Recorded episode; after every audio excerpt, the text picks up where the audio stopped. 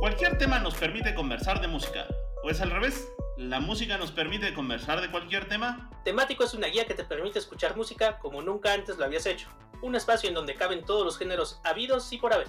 No te prometemos mejorar tu calidad de vida ni tu salud mental, porque aquí de lo que venimos a hablar es de las rolitas que nos gustan. Así que pónganse pilas, súbanle el volumen, que en este momento llega el playlist de la semana basado en un tema random. ¡Bienvenidos a Temática! Eh, Edición sin productor otra vez.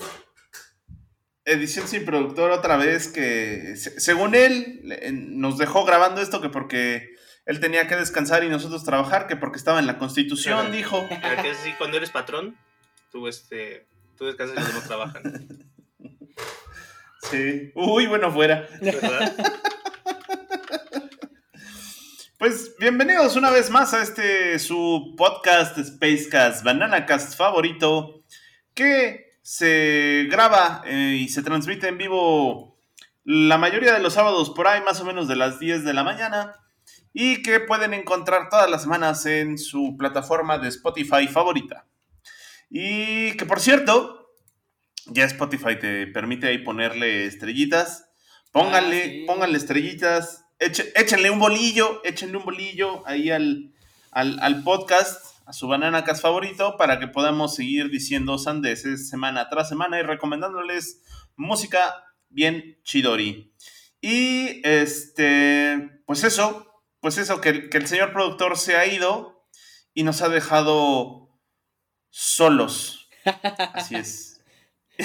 No- nos dejó Y solitos. por eso esta semana... Nos dejó sin supervisión, Nos dejó así es que solitos. todo lo que salga mal es su culpa.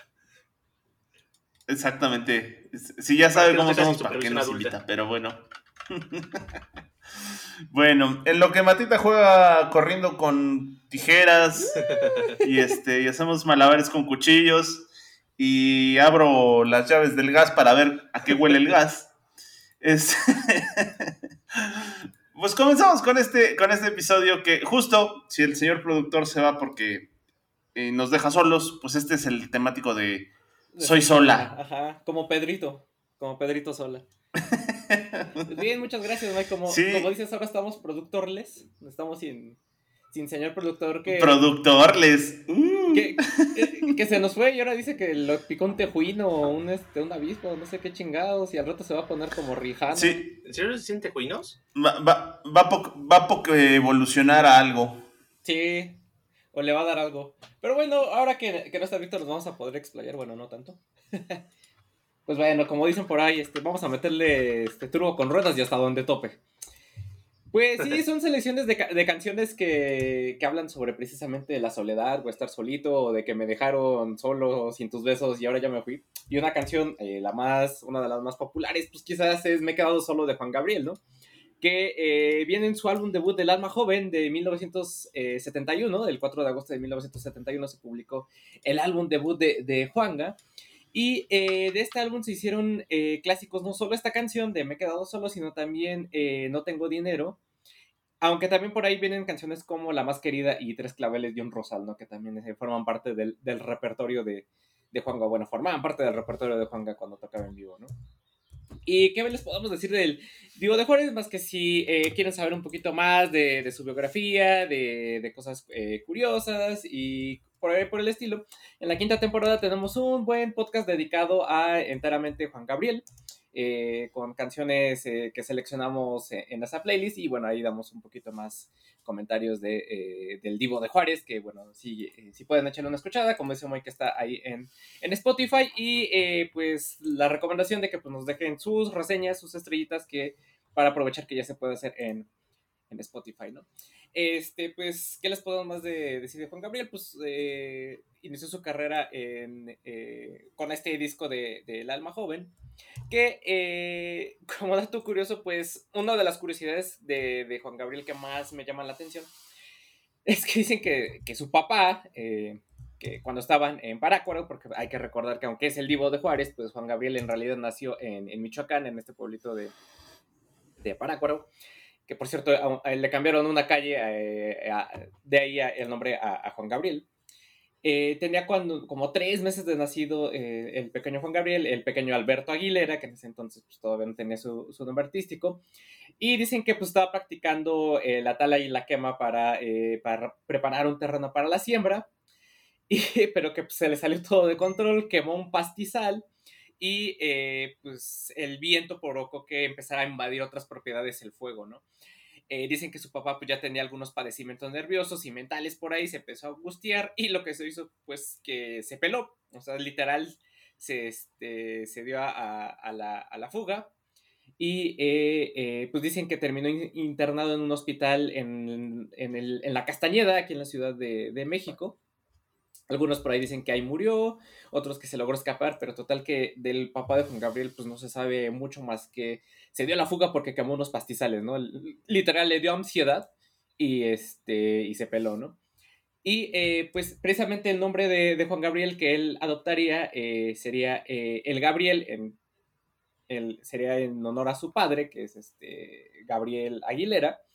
Y eh, el Juan lo tomó de eh, un maestro de hojalatería quien le enseñó a, eh, trabajar y a, tocar la guitarra y las, sus primeras lecciones de música, que pues a falta de, padre, pues el señor Juan Contreras, que era este como maestro conserje de la institución en la donde estaba internado Juan Gabriel, que era como una especie de, pues sí, de internado escolar, eh, pues él enseñó a ganarse la vida y a tocar la guitarra y él fue como su, este, su padre, maestro y amigo, ¿no? Entonces, pues en homenaje a estas dos personalidades es que se adoptaría el nombre de eh, Juan Gabriel, ¿no? Y eh, pues después, después de que lanzó este disco de El Alma Joven, pues la canción No Tengo Dinero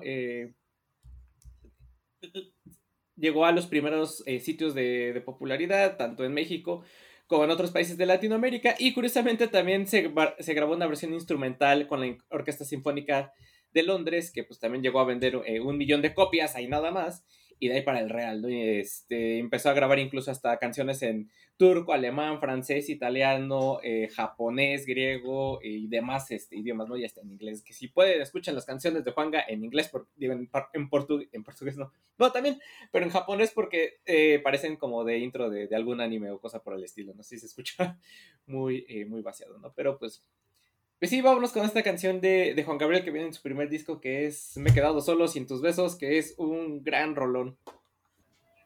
Bueno, eh, nos dice que alguien tiene la ganancia muy arriba. Es que gano mucho. Pues es que está, es que, es que está eh, invirtiendo en criptomonedas. Bueno. Y luego, después de este bonito segmento de nuestro querido señor productor, eh, vámonos con esta bonita canción de No hay pedo si estoy solo en la vida porque solo es mejor que mal acompañado. Y vámonos con Kevin Johansen y esta bonita canción que se llama Desde que te perdí. A mí me gusta mucho esta canción. Resulta que Kevin Johansen, pues sí es argentino, pero también es gringo. ¿Quién lo hubiera dicho? ¿No? Kevin Johansen nació, fíjense nada más, nació en Alaska con el nombre de Kevin Andrew Johansen porque resulta que este, me parece que su, padre era estadounidense y su mamá era argentina, o al revés, su madre era estadounidense y su padre era argentino, cualquiera de los dos, no sé muy bien. Y eh, pues por cuestiones de, trabajo del, papá, del, padre, andaban en, en, Alaska y después se fueron, me parece que a Arizona y luego a San Francisco y luego a Nueva York y luego un rato estuvieron en Argentina y luego también creo que estuvieron en, Uruguay y, una cosa así muy loca, ¿no? ¿Qué, resultó, qué resultó de, estos, de estos viajes, de estos viajes de, trabajo de sus padres en él? Pues resultó que conocieran muchas, muchas caras de la cultura tanto estadounidense como la cultura latinoamericana. Y esa mezcla bastante interesante, pues resultaría justo en este en este músico, Kevin Johansen, que mezcla cosas como, como eh, pues hay medio trova, medio, medio milonga, pero también tiene muchas referencias a, canciones como de los Red Hot Chili Peppers y demás, ¿no? Muchos juegos de palabras también en sus, en sus, en sus canciones.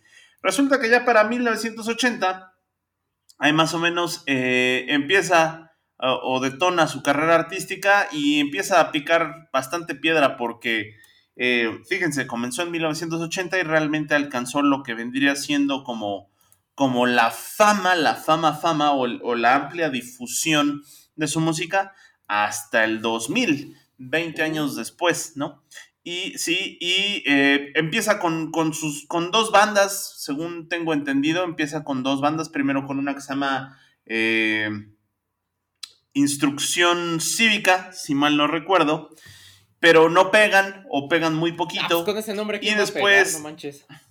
Sí, no, parece como de, de, escuela, parece como asignatura de escuela. Sí, sí, sí, instrucción cívica, sí, totalmente. Oigan, muchachos, pasaron la materia de instrucción cívica. y, y, no, ¿qué, es eso? No. Eh, anécdota, el que daba civismo en mi secundaria, por cierto, era un corruptazo que echaba a los perros a las chavitas de secundaria. A tipo asqueroso. En la prepa. Ah, no, en mi escuela. Sí, sí, siempre son esos güeyes. En mi secundaria te mandaron el de cívica y ética, tal cual de que una vez nos dijeron, no sean sonsos, si van a una tienda y les dan cambio de más, quédenselo. Güey, mi, profe de ética vendía guías de estudio para el examen y si la comprabas eran en automático un punto dos en el examen. LOL. Ajá. Ajá. En fin. Bueno, pero estábamos hablando de música. Por eso hablamos de música. y bueno, pues ya, ya eh, en un momento dado él se regresa a Nueva York y empieza a bañarse de todas estas influencias musicales y forma la que sería su banda que es De Nada. De nada es un juego de palabras como el, de nada, después de las gracias, pero que es como, como que no hay nada, ¿no? De, o sea, T-H-E y nada en español, de nada. Y esa es su banda con la que ya en los años 2000 ya por fin pegaría. Em, pega a principios del año 2000, más o menos entre el 2002, 2003, y graban su primer disco, ya como Kevin Johansen, and de nada, que es el Sur o No Sur, empieza a tener bastante jale, bastante éxito, luego se revientan un segundo disco que le seguiría al, Sur o No Sur, que me parece que es el, el déjenme ver, ¿cuál es el que le sigue? Eh, eh, eh, primero no es cierto, primero empiezan con el de nada en el 2000, luego se van con el sur o no sur por ahí del 2002 y finalmente llegamos hasta el 2005 con el Citizen, eh, Citizen como ciudadano, pero también es Citizen como ciudad. Le gusta mucho el juego de palabras a Kevin Johansen. Y de este álbum del Citizen, déjenme les receto esta bonita canción que es Desde que te perdí.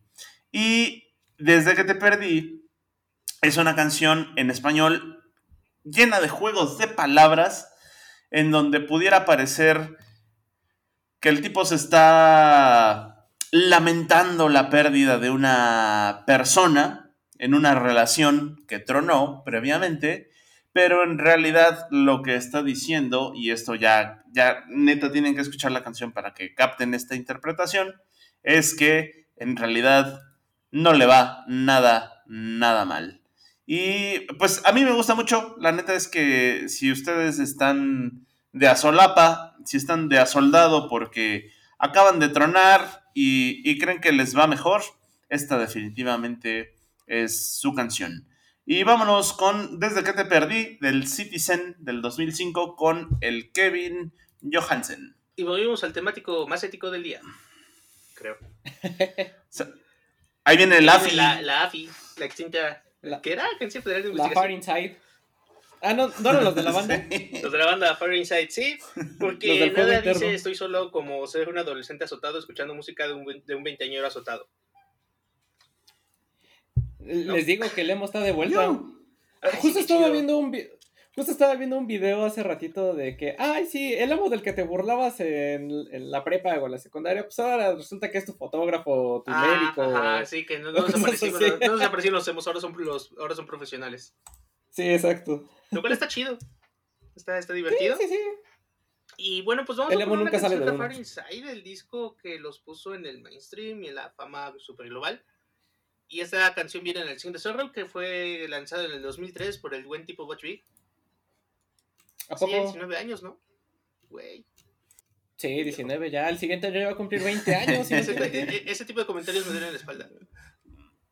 Sí, ya, cuando tus discos favoritos cumplen la edad de tus hijos, está cabrón. Cuando tus discos favoritos. O cuando dices. Que estabas esperando antes de que salieran y compraste el día que salió, compraste la de tus hijos. Es cuando dices, ay. O cuando ibas a comprar discos piratas y veías ahí la, la portada y dices, ah, sí, claro, claro, sí, sí. sí. No, este, este, sí ya lo tenía bien hypeado porque ya conocí a la banda y era bastante fan y hasta escuché como hubo un leak. Ya sabes que lo liqueaban en Napster sí. grabado y versión demo pues lo escuché antes de que estuviera y luego el día que salió lo fui a comprar y luego lo compré otra vez y luego otra vez. Porque había diferentes versiones que traían una u otra canción diferente al final. Y sí, sí es de la etapa de adolescentes azotados a chavo. Digo, todavía no era tan de moda el emo en el 2003. Ya iba para allá, ya estaba nada de ser un fenómeno grande como fue. Sí. Pero qué discazo fue el Sing de Sorrow. La verdad es que pues también fue producido por Wedge ¿no? Entonces, Watchwick, donde pone la mano, hace buenos discos. Donde pone la mano, pone el beat, porque es baterista. y la canción que vamos a escuchar se llama Home is Nowhere, que a diferencia de la canción que tal vez haya puesto el Mike, que dice, pues todo va a estar bien despuesito, esta es como en él, ya pasó mucho tiempo y pues para nada. Porque justo la línea inicial de la canción es 26 años y al parecer nadie es mi íntimo. es como, ay. Problema, todo bien en casa. No, sí está asustadísima de, esto no mejora, ya. Ya de mejor me voy acostumbrando a que jamás va a estar como quiero la situación. sí, sí, sí, está bien azotada, pero está, está bien buena la rola. Creo que transmiten esa sensación de soledad, de resignación, por ponerlo de algún modo. Si e, en la grabación vamos a poner la versión solita de la canción, que es la pura canción de 3 minutos 50. ¿Por qué digo la versión solita? Porque en el disco viene acompañado de otros dos tracks ocultos. Uno que es como un poema que también está bastante bizarro, extraño y también habla de la soledad. Seguido de unos minutos de silencio para poner otra canción como oculta después de, de todo lo demás. y, la verdad queda bien armado como las rolas en Spotify. obviamente en Spotify siempre quitan esos segundos de silencio, ¿no? En los hidden tracks. Lo mm, cual a veces le quita un poquito de la emoción. Siento. Es, que rompe con la idea del artista. Rompe con la idea del artista. Que en algunos casos, ah, no, sí, creo que por ejemplo en, los, la de los Meat Puppets, la de Lake of Fire es un hidden track. Y creo que en Spotify también se salta en el silencio. En el disco, obviamente, pues está ahí, ¿no? Lo cual también fue, fue un tema chistoso encontrar esa canción porque pues, me gusta mucho y no la veía en ningún disco hasta que, ah, hidden track. Mira. Eh, pero sí, lo hace, lo, hace mucho Spotify. Digo, también es porque había muchos segundos. Incluso hasta había unos reproductores de CD que lo hacían. No sé si los llegaron a usar. Algunos Walkman y así, que tenían funciones de saltarse los silencios, pues hacían la misma situación. Y se ponía, se ponía interesante. Pero bueno, este disco, pues sí, justo como les decía, salió en, el, en marzo del 2003. Por algún motivo siempre me acuerdo mucho de la fecha. Por el motivo siento que soy súper fan. Y pues es una banda que cambió bastante en Sing the Sorrow, dejó como su etapa super punk para volverse algo un poquito más pop, más rock alternativo. La verdad lo han hecho muy bien y siguen sacando música bien interesante. El último disco que sacaron se llama Bodies, así como cuerpos en inglés. Está, está bastante bueno y lo clasifican como post-punk y rock gótico y synth pop.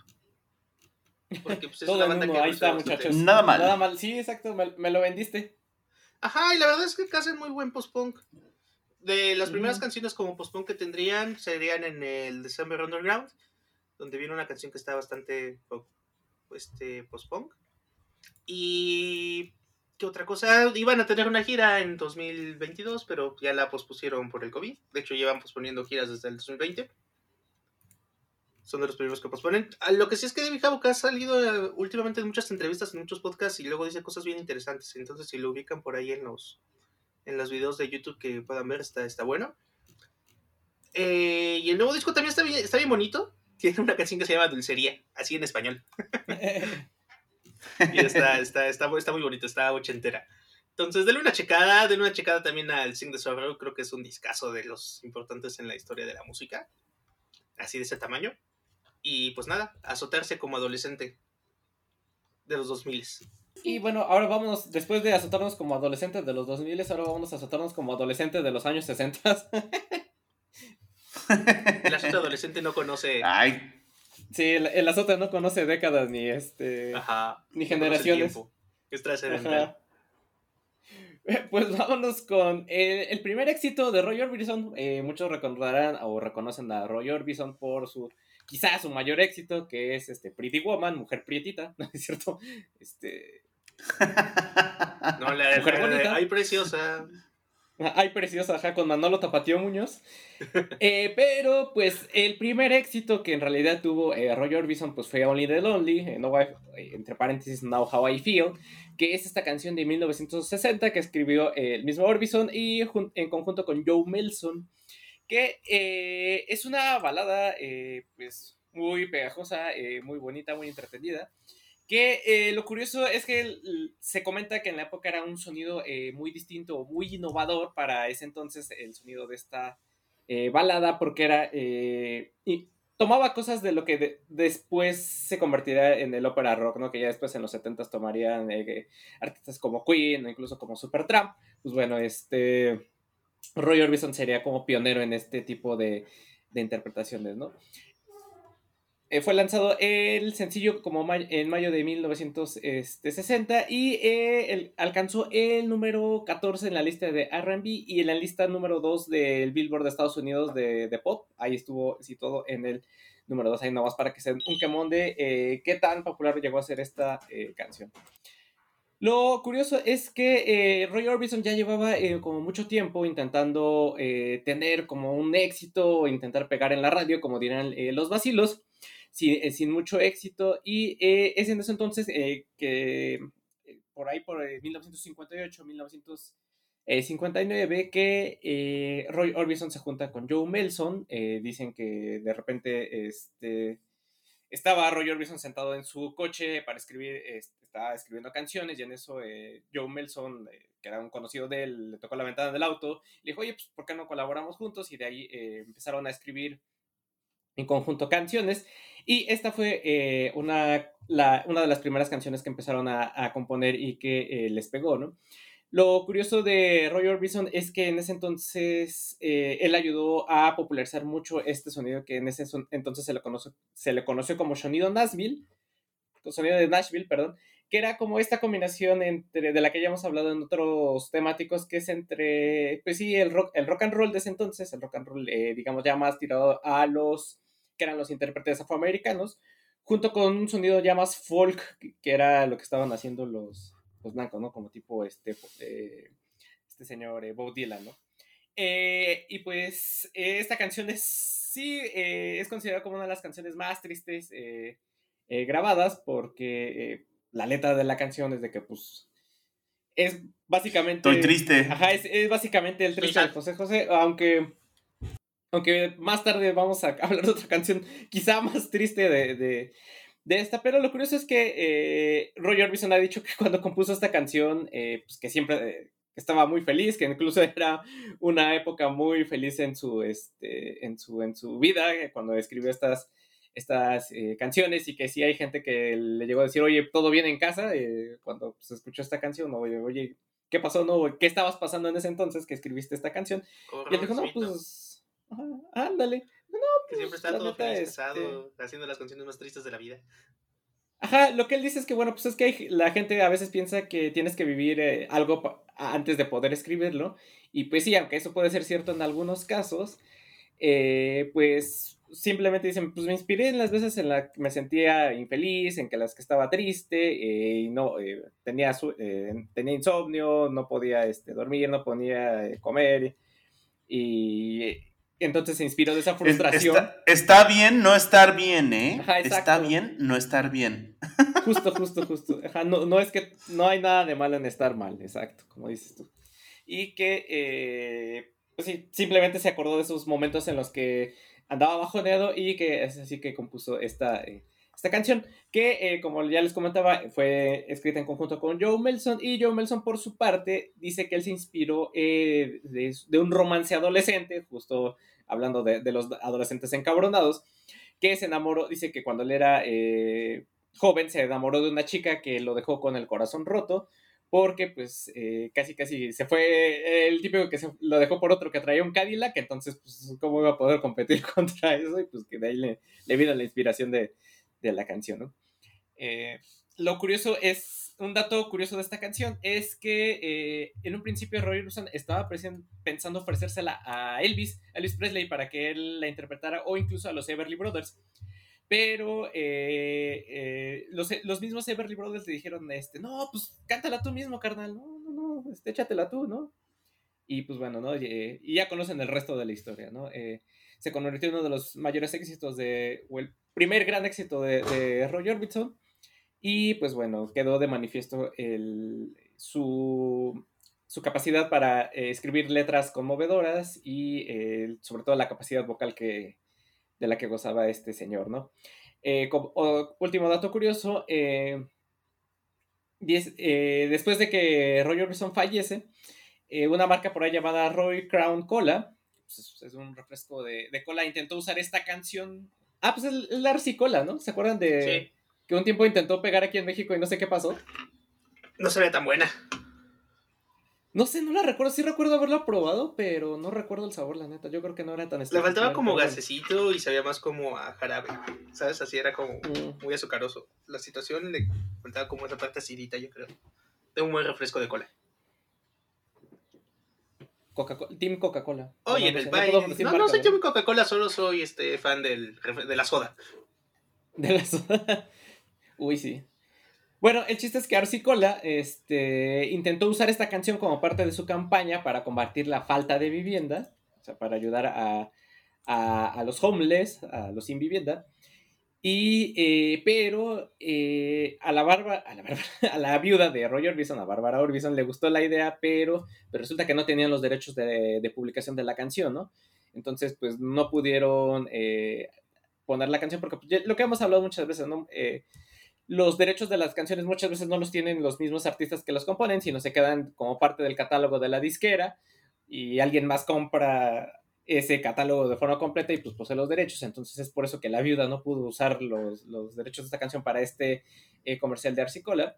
Y, eh, pero de todas maneras, como querían ayudar a las personas sin hogar en, en nombre de Roy Orbison, pues organizaron un concierto tributo eh, donde Arcicola eh, fungió como patrocinador y pues ahí estuvieron eh, canciones, canciones artistas como desde Bob Dylan, que incluso logró a reunir ahí también a The Birds, también estuvo David Crosby y muchos más, ¿no? Que también todo, y pues todo lo recaudó en ese concierto se fue para, para ayudar a las personas sin hogar, ¿no? Entonces, pues bueno.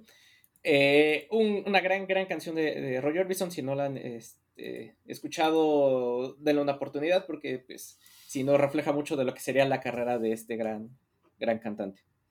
Bueno, pues vámonos con el siguiente segmento y eh, vámonos con los hermanos más famosos de Manchester. Vámonos con los Oasis. que le hiciste a Víctor? Qué bueno. Sí, exacto. Se del cuerpo de Boris. aquí robándole las bandas al señor productor. No, no, fíjense que, que Oasis, eh, tiene su... a mí se me hace una buena banda, pero la neta es que eh, no todo el mundo aguanta Oasis. No, sé por qué. No sé por qué.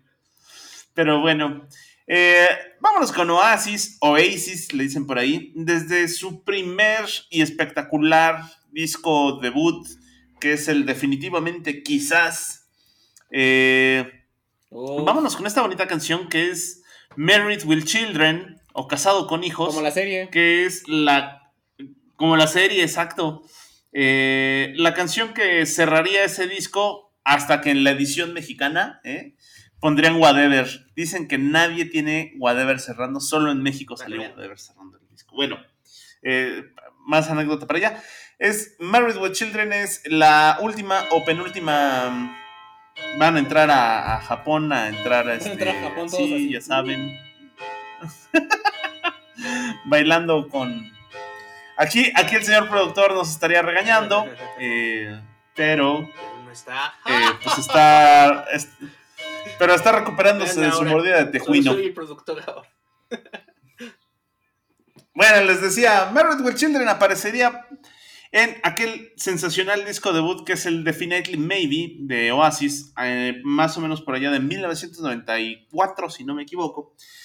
Y eh, independientemente de que ese es un gran, gran, gran disco, neta, sí escúchenlo porque tienen grandes canciones. Esta, esta no es de las, no es como de las, entre comillas, famosas, pero es una canción que a mí me gusta muchísimo. Es, es, tiene todo el, sentimiento, el sentimiento que necesita transmitir. ¿Y cuál es ese sentimiento y por qué lo estamos poniendo en, en este de Soy Solo?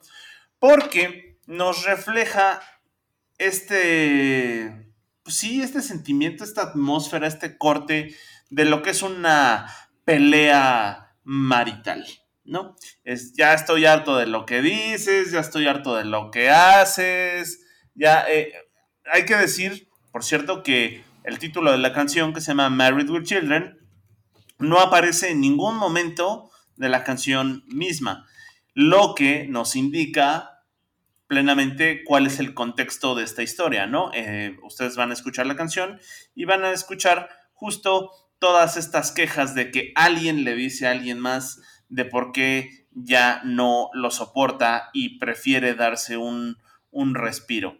Que sin embargo, a final de cuentas, después de darse ese respiro porque ya no aguanta, no tolera a la otra persona, de todas maneras regresa a casa, ¿no? Y pues por eso se da a entender que con el título, ya conociendo el título, que es Married with Children, se da a entender que es una pelea marital.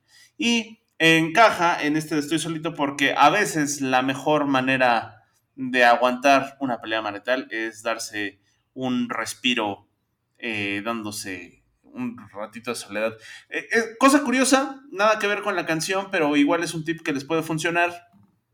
Eh, Decía por ahí un estudio psicológico que cuando ustedes estén enojados con alguien, una de las mejores maneras de dejar pasar el encabronamiento del momento es que le dejen de dirigir la palabra de manera de manera permanente. No, es, es, es el, el equivalente de 10 minutos por su edad. Porque la percepción del tiempo eh, pues se, se, achica con la edad. Por ejemplo, si un chavito de cuatro años este, hizo una travesura o hizo algo mal y lo quieren castigar, con que lo dejen de, le dejen de hablar, eh, ¿no es cierto? ¿Eran 10 minutos o 5 minutos? Vamos a dejarlo en 10. Con que le dejen de hablar 40 minutos, pues a ese, a niño se le va a hacer una eternidad que le, que le dejaron de hablar, ¿no? Es así como de, ay, ya no me quieres, ¿no? Y va a sentir el castigo.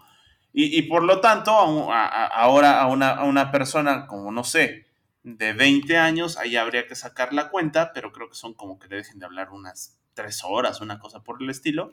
Y eso puede ayudar a que se aplanen bastante las cosas. Bueno, ahí les dejo el tip.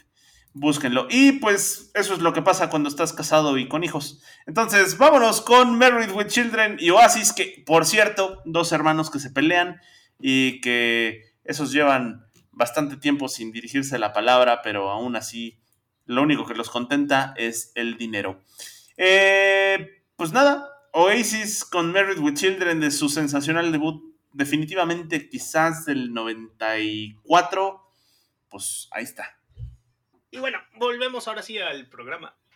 Em, pues nada, creo que no hay banda que no sea de soy sola, solo como Joy Division. Uf, sí.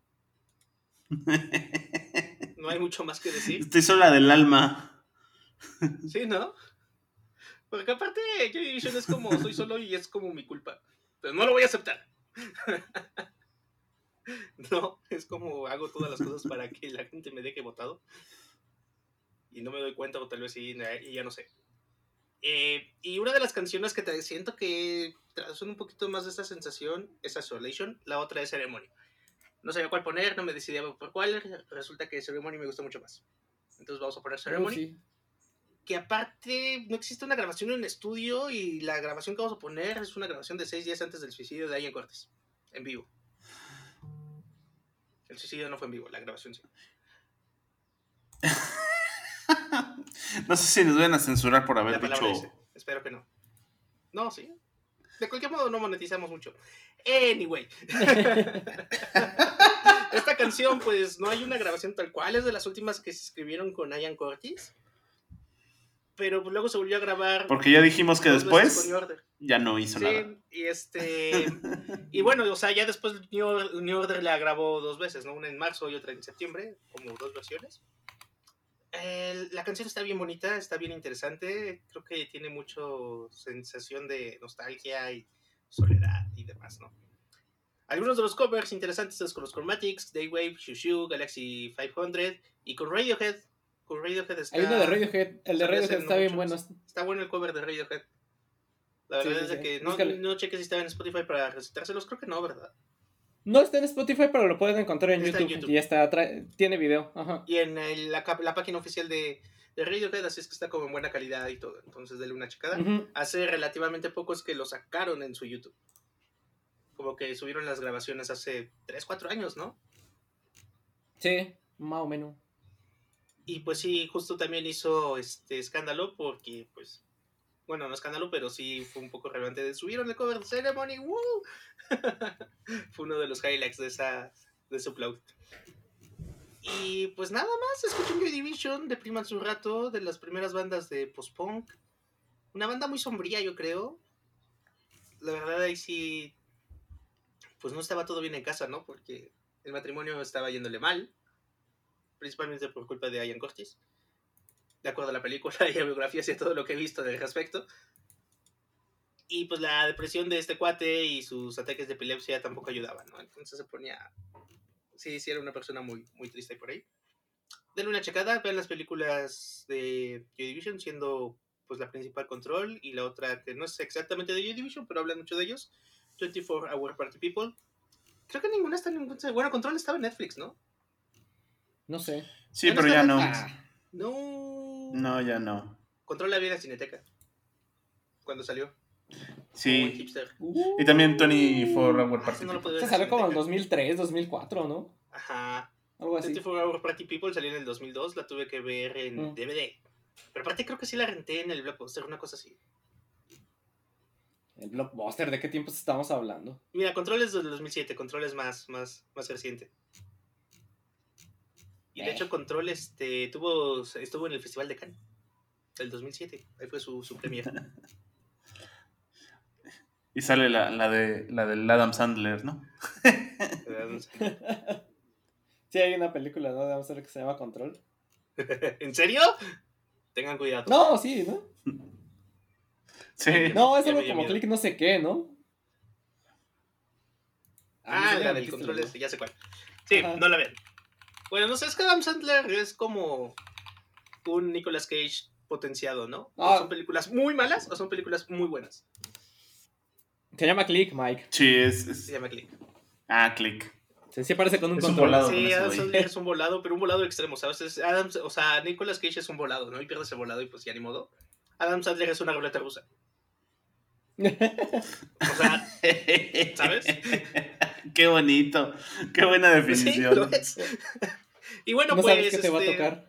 Joy Division, que ha sido muy importante para bandas como The Cure, YouTube, Club Party, los editores de Paul, Garden y pues, todo el mundo que hace post-punk y que le gusta la música gótica y todos los adolescentes deprimidos. Yo creo que en algún momento le entramos a Joy Division.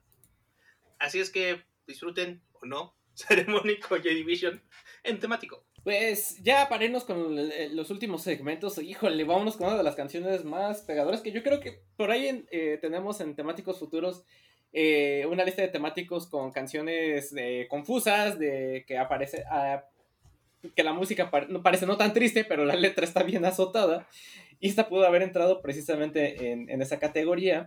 O también en el temático de Todo bien en casa. O temático de, de Adiós Mundo Cruel. Porque, pues resulta que Alone Again Naturally de Gilberto Sullivan es una de las canciones más azotadas y más tristes que puedan existir en, la historia de, la música contemporánea, tal vez, ¿no? Eh, se eh, Curiosamente, hablando del segmento universal, es, bueno, esa te la ponen en universal a cada rato.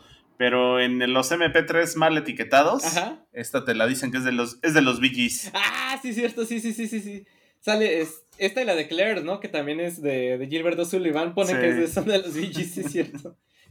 Pues, eh, como les comentaba, el sencillo salió en 1972, aunque eh, no salió junto con el disco Back to Front, que salió eh, por esas mismas fechas, pero por razones eh, extrañas no se incluyó en el disco, sino ya sería esta después que formaría parte ya del álbum Back to Front de Gilberto Sullivan.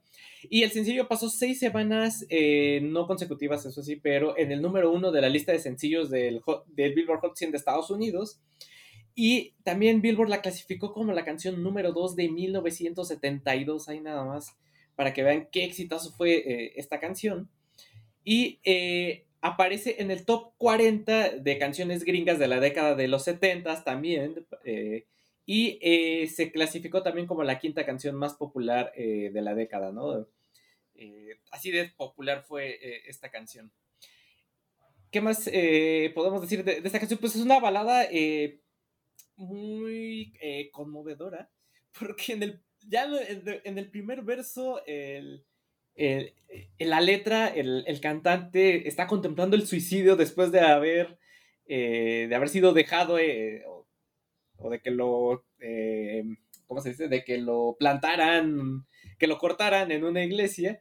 Y después empieza a hacer preguntas de si Dios existe y que también termina lamentando la muerte de sus padres y no, todo un, todo, un show que, del que no te Post-punk antes del post-punk. Post-punk antes del post-punk, exacto. O sea, yo creo que si le pones música de Joy Division eh, eh, o de cualquier otra banda, o hasta incluso como de Bauhaus o de cualquier otra banda de este estilo. Utro. O de Utro, ajá, de, del Utro y, ruso, sí. Y, y y esas ajá, totalmente eh, quedaría, ¿no? Aluna again. Sí, imagínate. Aluna again. Ya, ya, la vi, ya la vi. Y pues por eso les comentaba, ¿no? Que la, la LED, bueno, la melodía de la melodía de, esta eh, pieza pues no es tan triste o al menos tan... Está en un eh, ritmo melancólico que si no le pones atención a la canción o si no sabes inglés pues piensas que pues a lo mejor sí está hablando de que está solo, pero pues sí, que siente melancólico, pero pues no, ya cuando escuchas con atención la, letra o ya ves la, letra traducida, pues te das cuenta de que pues es todo un, todo un azote terrible, ¿no? Ya ni José José, mano. Eh, el mismo Sullivan ha dicho que la canción pues no es autobiográfica, también a él le preguntaron de, oye, ¿todo bien en casa? Y él pues dijo, pues es una canción que no es autobiográfica, no se, no se preocupen.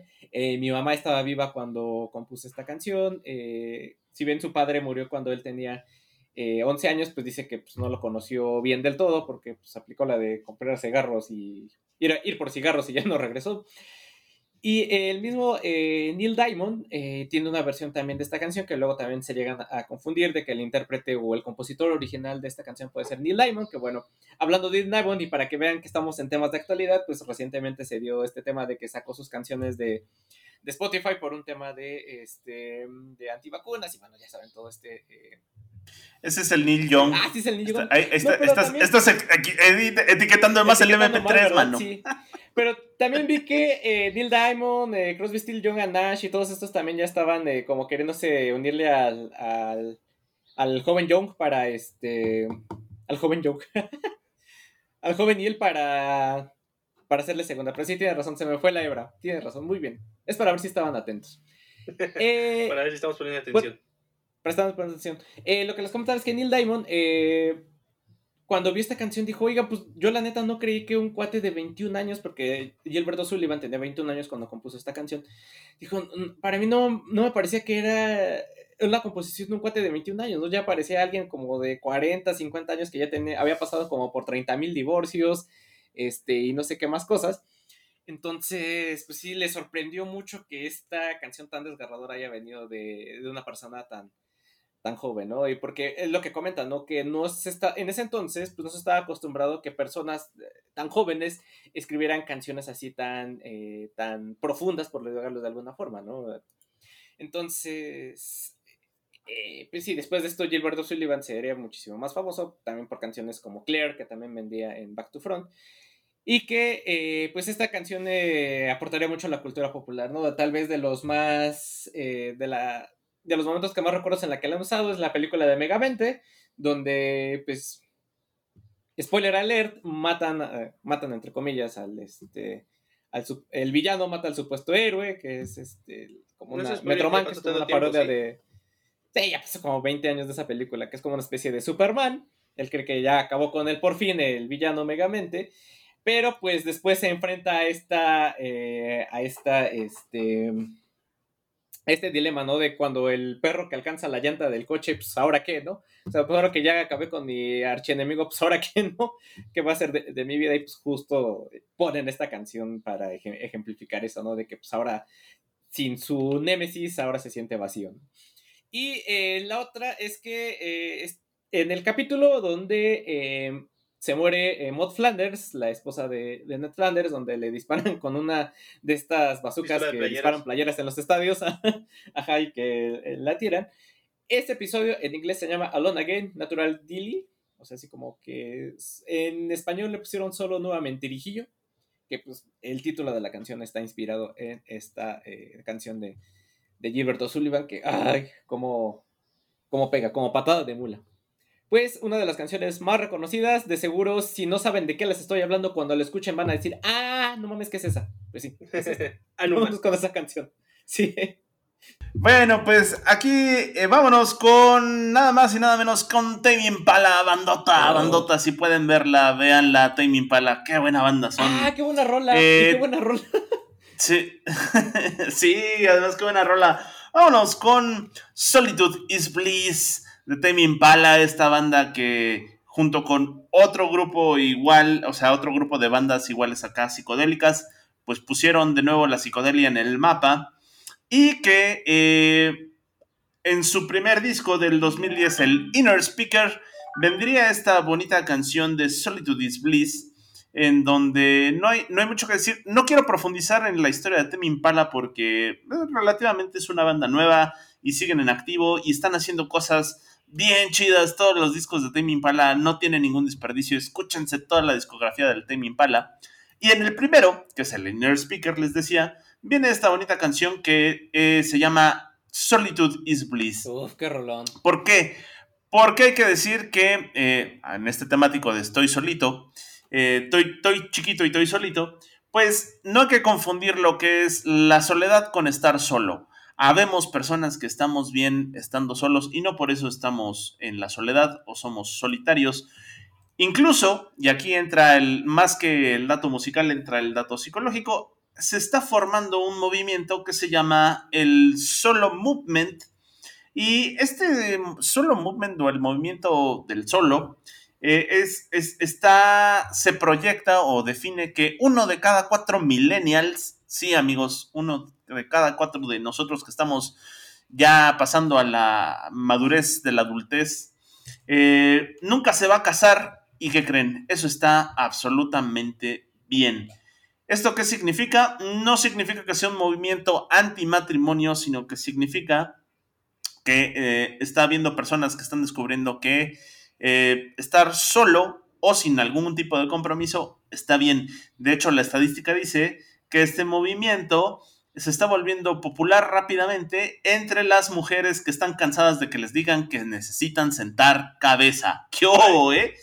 eh? Mujeres millennials que están hartas de que les digan que tienen que sentar cabeza o que tienen que formar una familia, son las que usualmente se eh, agregan al movimiento, al solo movement de estoy bien, estoy bien sola.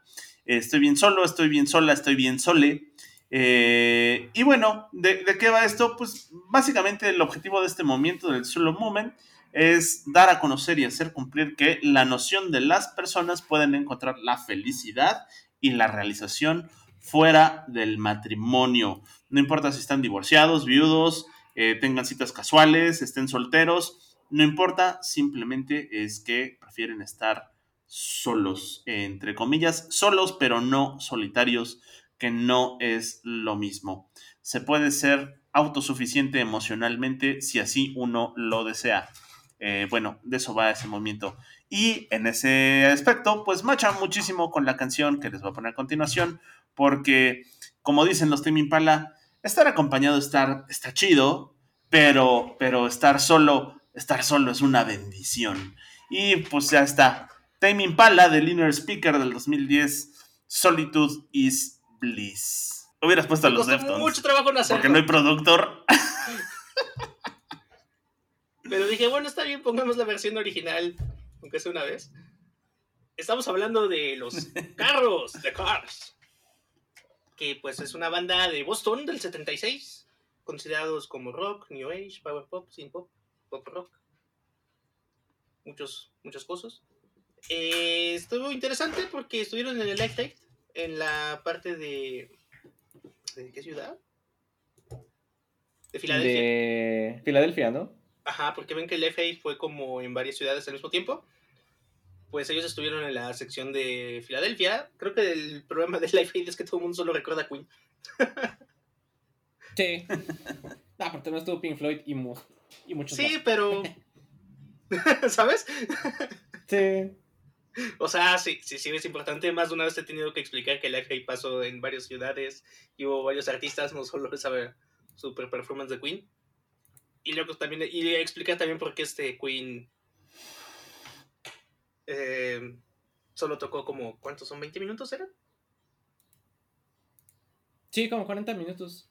Sí, no, como 20, ¿no? Cada quien. Era poquito.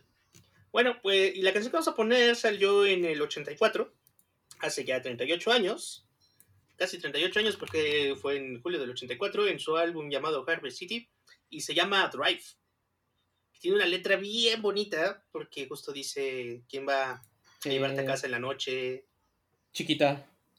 Pues es como de una ruptura, ¿no? Es como de me quedé solito y ahora quién va a hacer todo eso que yo hacía por ti. Ajá. Esa es, como que siempre la, discusión. Sí. vamos a abrir una, una, encuesta de Matita en el Facebook.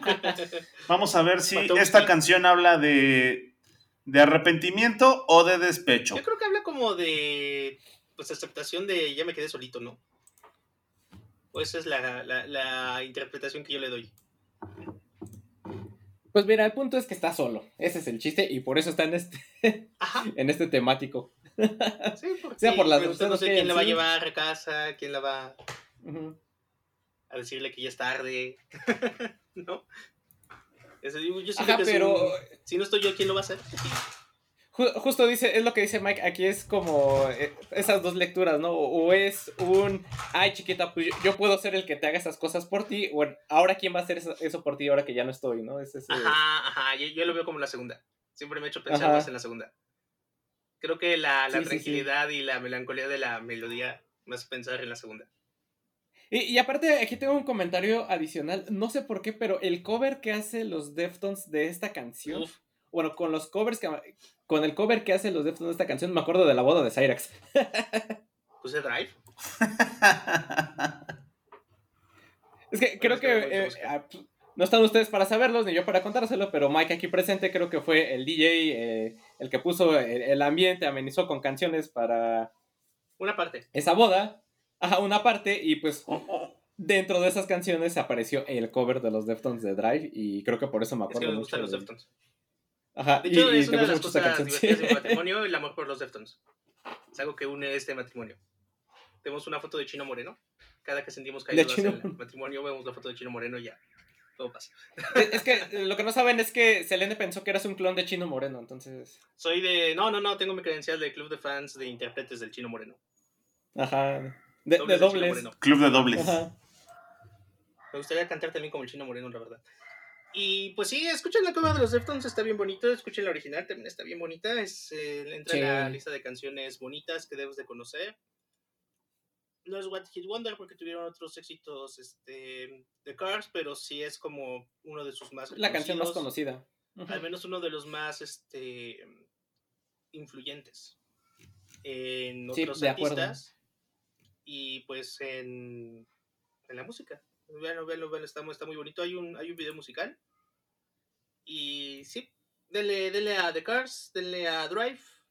Canten todos tranquilos, Who's Gonna Drive You Come Tonight. Oh, sí.